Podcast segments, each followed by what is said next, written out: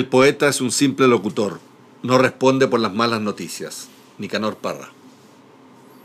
Bienvenidos, bienvenidas, poetas del mundo. ¿Cómo están? ¿Cómo les ha ido esta semana? Eh, soy Javier muy contento ahora porque estamos eh, grabando la segunda versión de nuestro eh, podcast Ruculista. ¿Tú estás contento, Pancho? Sí, pues hemos tenido mucho éxito, mucha gente que nos escribe. Un éxito gente inesperado.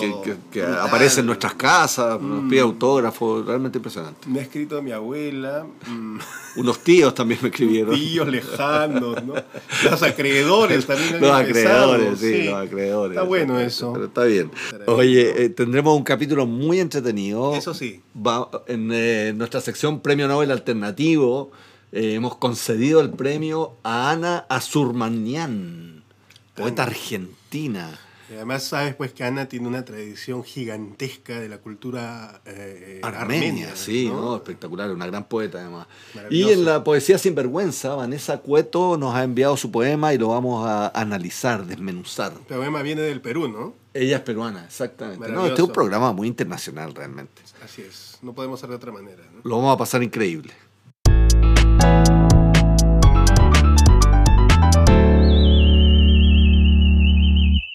La sección Premio Nobel Alternativo hemos querido destacar a la poeta argentina Ana Azurmanian. Ana es una poeta de tradición armenia, de una larga trayectoria. Eh, ella es abogada, poeta, es una artista de tomo y lomo y por eso la hemos invitado porque queremos que nos comparta su poesía. Eh, ella, ella nos compartirá un fragmento de su poema Ella, la nunca hija. Ella, la nunca hija, tienda de carne y dedos pegoteados en sangre seca, moscas que zumban sobre tripas y el agotado semen magro que se le zampa y le apesta. En lo preñado de sus vísceras el maternal inventario íntimo del desamor. Qué buen poema, buenísimo. Qué maravilla de poema, Ana. Muchas gracias. Está precioso, me encantó. ¿Nos quieres contar de repente un poquito el contexto en el que escribiste ese, ese, ese poema? Sí, ese es un poema que viene de una serie, la serie se llama Ella, la nunca hija, y trabaja el material del genocidio en el ámbito cotidiano, los efectos del mm. genocidio en la vida privada de los sujetos, en la vida cotidiana de los sujetos. Es decir, eh, más allá de la cuestión del desastre público, ¿qué pasa con esos cuerpos en el interior de los hogares? Y bueno, acá está el, uno de los personajes. Eh, uno de los personajes es, entre comillas, la abuela, eh, y este personaje queda eh, embarazada y en fin, cómo, cómo vive eso, ¿no? Cómo vive ese embarazo, eh, cómo vive su cuerpo, cómo vive su femeneidad, en fin, mm. después del arrasamiento que implicó mm, la persecución, la expulsión, la violación, etc. ¿Qué es para ti Armenia? Uh. Tienes 10 segundos. es muy presente, eh, de mucha vitalidad y por otros momentos eh, se pone a la sombra eh, y, es fantasmático. Mm. Por momentos fue el lugar donde yo pensaba, imaginaba, fantaseaba con morir algún día. Si, si tenía que pensar en un lugar para morir y ser enterrada, pensaba Armenia. Y, y por momentos siento que que, no, que, es acá en Sudamérica donde es mi lugar. es, eh, Armenia es la pregunta em, acerca del, del cuerpo. Ese, eso es Armenia para mí, porque el cuerpo para mí es un lugar, ¿no? un, espacio, un espacio propio, pero también de los, de los otros, y eso nunca está definido, siempre es una pregunta, siempre me estoy preguntando por eso, eh, hasta dónde, los límites de mi propio cuerpo, los límites del cuerpo del otro, que también son los límites geográficos llevados de esos cuerpos al extremo, ¿no? Entonces Armenia es eso, es, eh, es la pregunta por el cuerpo y entonces la pregunta por los límites, la pregunta por las fronteras, eh, es una pregunta mm, siempre. Hay eh, unas dos últimas preguntas de rigor que me gustaría de todas formas hacerte. Mm, y la idea es un poco que esto pueda servirle a la audiencia, que es principalmente chilena. Eh, aunque tú piensas, Pancho, que nuestra audiencia es universal. Es universal, desde Finlandia hasta Argentina. Qué lindo, seguro, seguro. ¿Cómo, ¿Cómo una poeta se da cuenta de que es una poeta? Yo creo que es por una eh, intensidad eh, y por una extensión vital, que también eh, tiene que ver con la respuesta anterior, me parece a mí, que tiene mm. que ver con el cuerpo. Cuando una experiencia de la vida vital, a uno, uno siente que le sobrepasa, que, el cuerpo no lo puede contener, que, que va más allá de su propio cuerpo, entonces tiene esa necesidad de extenderla. Cuando la extiende, eh, el artista puede extenderla en, no sé, en el lienzo, en el papel escribiendo mm. o, bueno, en el arte que esté funcionando, eh, y esa intensidad le llega a tocar a otro, y ese otro también participa de esa extensión vital, bueno, yo creo que ahí es cuando uno siente que eh, ocurrió algo que tiene que ver con el arte, con la poesía, o con la pintura, o con la música. Es el, eh, para mí es como el aumento, es la amplificación de la vida en la vida. Mm. Oye, y perdona, y, ¿cómo vives tú eh, el tema de la mujer, la justicia hoy en día? bueno, con mucha preocupación, preocupación en el sentido de estoy ocupada en eso hace un tiempo. Mm. Eh, es una alegría que las mujeres se abran a otro, em, a un camino más eh, verdadero en relación otra vez a su propio cuerpo, eh, pero bueno, es un camino que es muy largo, hay que desandarlo con mucho coraje, con mucha valentía y con mucha paciencia yo estoy pensando, por ejemplo, en la generación anterior, que podría ser la generación de mi madre, todavía tiene, y que están vivas, ¿no? Muchas de, esas mujeres de esa generación, todavía tienen los el, trazo de, de, otro modo de, estar en el mundo. Y entonces nosotros nos comunicamos como mujeres con esas otras mujeres. Entonces es algo que no, no termina eh, con, eh, con una cuestión meramente pública. Otra vez, digo, en lo privado también, cada vez, día a día, hasta, no sé, en las cosas más mínimas, uno tiene que estar negociando esa cuestión que tiene que ver con la libertad, con, eh, con las posibilidades, con la potenciación. Los roles. Los roles, sí, sí, sí, sí, cada vez. O sea, no sé, es un llamado telefónico a la madre y ahí otra vez baja una línea pequeña, de, no importa de qué porque está formateada con, esa, con ese pensamiento, ¿no? Mm. Y entonces uno tiene que ahí volver a negociar y no es una negociación fácil porque tiene que ver con el amor, tiene que ver con los afectos, tiene que ver con también con los hijos, ¿no? Porque los hijos a uno también, las hijas piden eh, una nueva ubicación. Bueno, es todo un trabajo que, que no termina y además también, eh, digo, en lo público vemos los efectos del femicidio, por ejemplo. No es eh, quieto o tranquilo el camino, ¿no? Mm. Pero bueno, es algo que tiene que ver, es, mucho más grande que la cuestión de la mujer y el varón, es una cuestión que tiene que ver con la economía, con la política, con, los medios de producción, con, la forma. Sí, sí, con, lo social. Bueno, te agradecemos muchísimo, eh, Ana. Azurmanía ha estado con nosotros. Gracias te, agradecemos muchísimo, muchísimo tu llamada y tus luces. ¿Mm? Gracias, muchas gracias, un placer. Un abrazo hasta Argentina. Chao. Abrazo enorme. Adiós. Chao.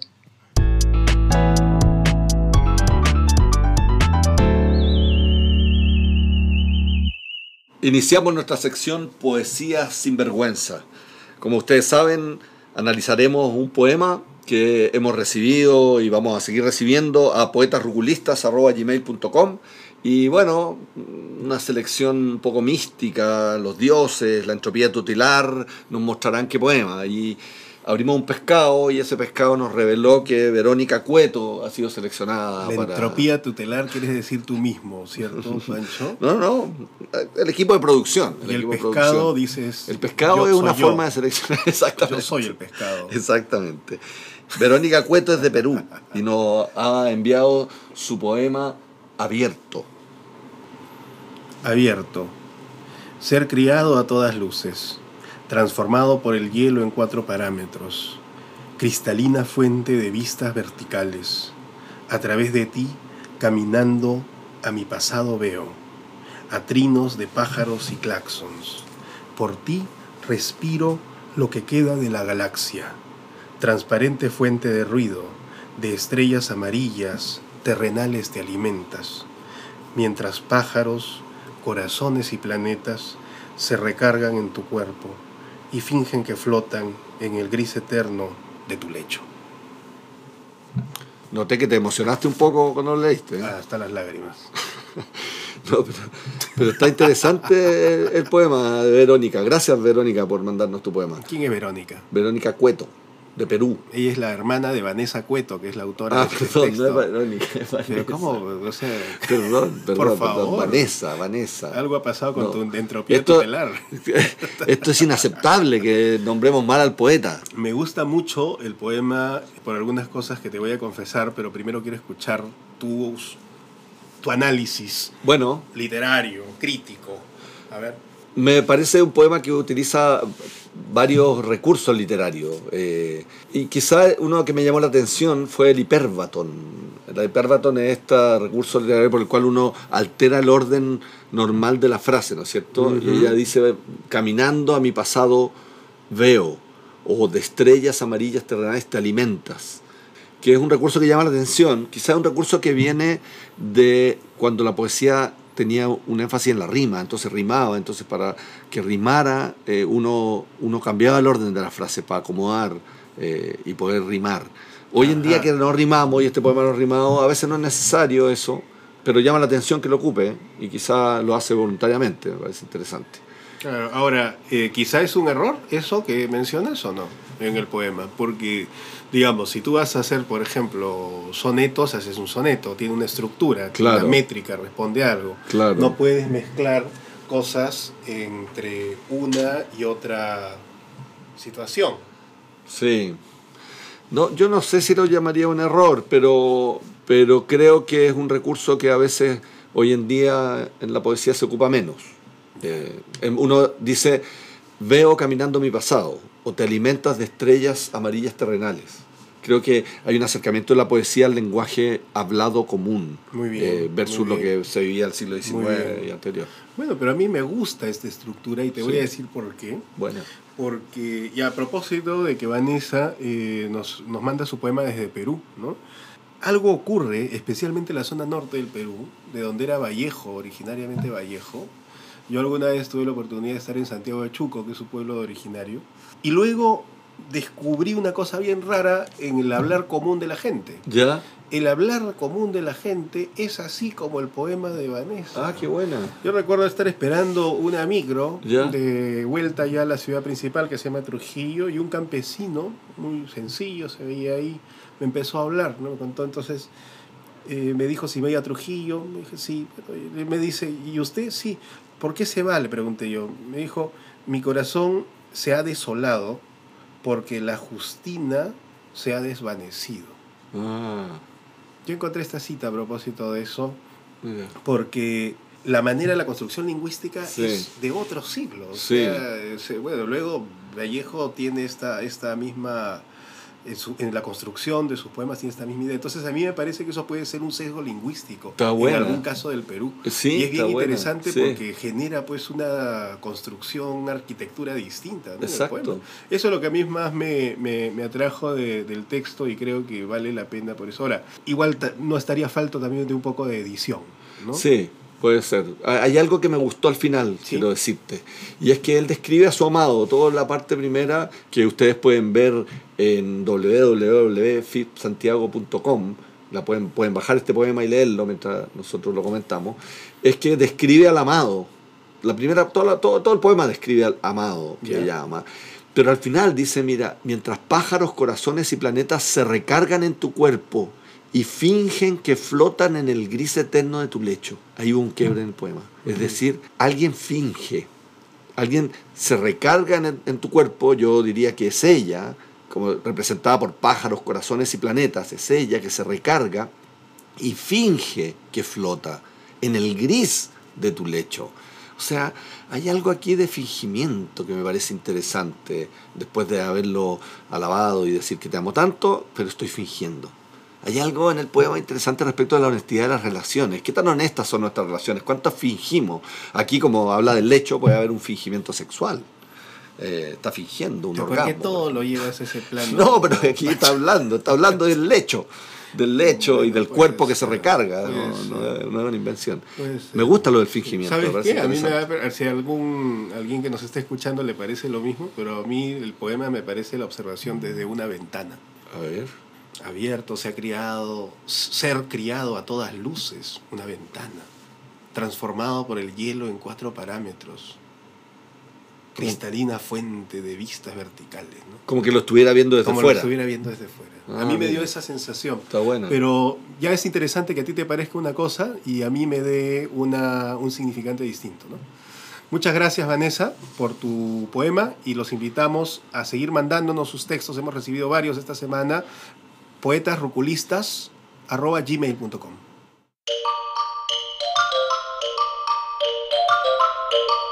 Esta música anuncia que ha llegado el momento de abrir nuestra bitácora ruculista.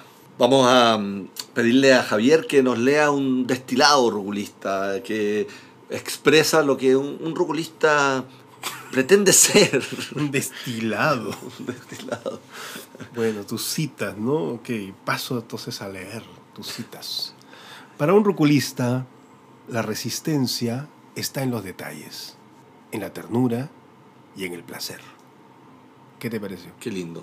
¿Estás de acuerdo Eso es la eso? resistencia. O sea, Qué un, profundo un está poeta, un poeta ruculista eh, es parte de la resistencia. Sí, pues, pero me gusta que la idea esté puesta en los detalles, Los ¿no? detalles, sí. Eso que sí. lo que nadie en realidad se fija Y la ternura. en el placer. Me parece muy bien. A propósito de la resistencia, ¿no? Bueno, yo tengo una anécdota ruculista para esta semana que me parece bien pertinente. Resulta pues que, no sé si tú sabes, pero los, poema- los poetas tienen fama de ser pobres. Sí, pues. Bueno, esa es la parte de la resistencia. Claro, no sé si tú lo sabes. no Lo sé. vivo, lo vivo. Ah, Lo bueno. vivo. Qué pena, pobrecito. Bueno, resulta pues que un amigo, cuyo nombre no me acuerdo y tampoco voy a, voy a decirlo, recibió un premio muy importante en un país más importante. Ah, sí. Pero como estaba sin dinero, el premio, bueno, él se esperaba que fuera pues un premio económico, ¿no? Y efectivamente suelen ser así los premios por, por poesía. Bueno, hizo todo su esfuerzo y se tomó un taxi Ya, para, ir, el premio. para ir a, a la celebración del premio. Resulta que la celebración del premio, el premio en realidad no era el primer premio, sino era un premio honroso. Entonces plata no había, había un buen Oh. saludo. Bu- Ya eso lo decepcionó terriblemente y después de eso se regresa a la casa para tomar otro segundo taxi y se termina olvidando el diploma en el taxi. No. No. Entonces llega a su casa sintiéndose absolutamente inútil, por, o sea, primero que no se ganó el premio y luego que se terminó olvidando el, el premio por lo menos simbólico en el taxi. Oye, ¿y podrás creer que el taxista lo llama de vuelta para pedirle una recompensa, para devolverle su premio? El taxista le pidió la recompensa. O sea, no contento con no solamente haber gastado sus pocos reales, su poco dinero, ¿no? El taxi de ida y de vuelta, tiene que poner una rec- una recompensa, bueno, y la pagó, pues. Y la pagó Claro, para recuperar su, su mención honrosa. Este no eres tú, ¿no? Bueno, ¿No quieres, ¿No quieres decir el nombre de este poeta? no, o sea, se mantiene en el anonimato, ¿no? Pero así, así ocurre, pues, con la, la resistencia. Oye, pero, pero bueno, no necesariamente de origen pobre, pero sino de venir pobre en la vida. Eso también puede ser parte de la resistencia, como Vicente Huidobro. Ah, pero ese Y- tipo de pobre no tenía No nada. tenía nada, Vicente no. Pero tú sabes que Vicente Huidobro quiso ser presidente de Sí, Chile. claro, Quiso claro. ser presidente y quería ser como una república, Andasia, algo así, Andesia, Bolivia, Uruguay, Paraguay y claro. Chile como una sola república. y fundó un diario, La Acción, justamente para, para eso, pero desistió. ¿Y tú sabes por qué desistió? No tengo. Porque le sacaron la ñoña, le sacaron la cresta, le, le pegaron. No puedes haber dicho la No, ñoña. Iba a decir un garabato, pero, Pero eh, si no un podemos, poeta, no podemos, ¿por qué no no? podemos aquí, no sé, porque quizá hay niños en la Bueno, casa no, escuchando y repiten. que un niño te está escuchando. Pero qué interesante. Bueno, ¿no? le, Bueno, le sacaron la mierda, le hicieron Le una paliza, le le dieron una paliza. Pero él no desistió, no desistió y siguió insistiendo y fundó otro diario inclusive y le volvieron a sacar la mugre, le dieron una paliza y rompieron su casa y... Bueno, le pegaban ahí en su balneario favorito, ¿no? En En Cartagena, Cartagena. siempre aparecía Claro, golpeado. claro. La bomba también, algunos le pusieron Le una pusieron una bomba. Eso, le pusieron una bomba y ahí él decidió desistir. Desistir. Cuando le pusieron una bomba, exactamente. Bueno, él Exactamente. tenía pues unos, unos proyectos Entonces, magníficos. de siempre. vino en, re- en resistente. Me de gusta vino mucho. Huidobro. Léanlo. muy muy, bueno, muy recomendable. Ya hemos terminado nuestro segundo capítulo. Les vamos a pedir que compartan este podcast con sus amigos, con sus amigas, con sus enemigos, con sus amantes. Eh, y esto es, aunque no sean poetas, este es un podcast para no poetas y para poetas. eh, y para que haya algo de poesía en este mundo. Agradecemos al FIP Santiago que presenta este podcast ruculista eh, y también a nuestros amigos gigantescos de Nodo Cowork que nos permiten grabar en sus instalaciones. Eh, todos muy recomendados. Así que escríbanos poetasruculistas.gmail.com, síganos en las redes sociales, Instagram, poetas ruculistas y eh, pásenla bien, coman mucha rúcula. Y sandía en verano. Y en Finlandia. Chao, que les vaya muy bien. Chao.